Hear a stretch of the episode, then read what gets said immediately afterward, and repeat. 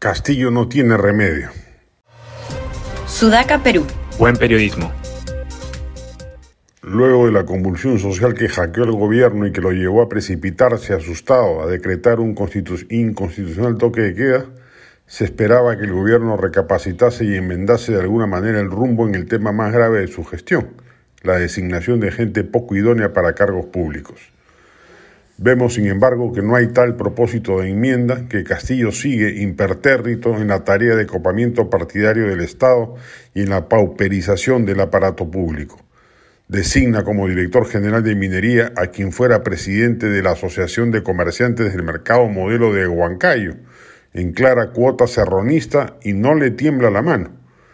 Con el mismo talante, designa como viceministro de Orden Interno nada menos que al recientemente defenestrado Martín Conejo González Sánchez, ex Dijimín, sin tener en cuenta los serios cuestionamientos que pesan en su contra.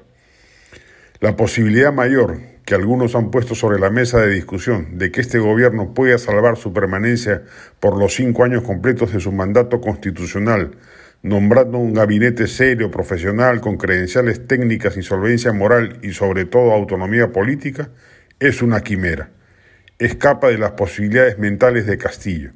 La mediocridad es su hábitat natural, su garbanzal, su modus vivendi, al que se haya condenado además porque necesita de los votos de Cerrón en el Congreso y por eso se ha convertido en su marioneta palaciega.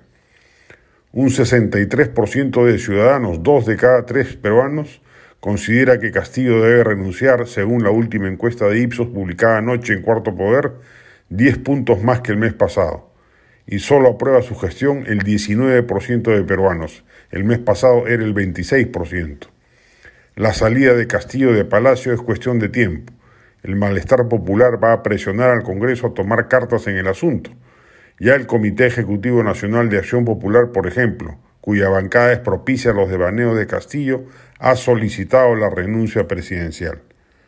Solo hay dos salidas o se vaca Castillo y se espera que Dina Boluarte entienda la necesidad de conformar un gabinete de salvación nacional que enrumbe el Estado y transite el periodo de gobierno hasta el 2026 con mejor timonel, o se saca a todo el gobierno y el Congreso adelanta las elecciones generales.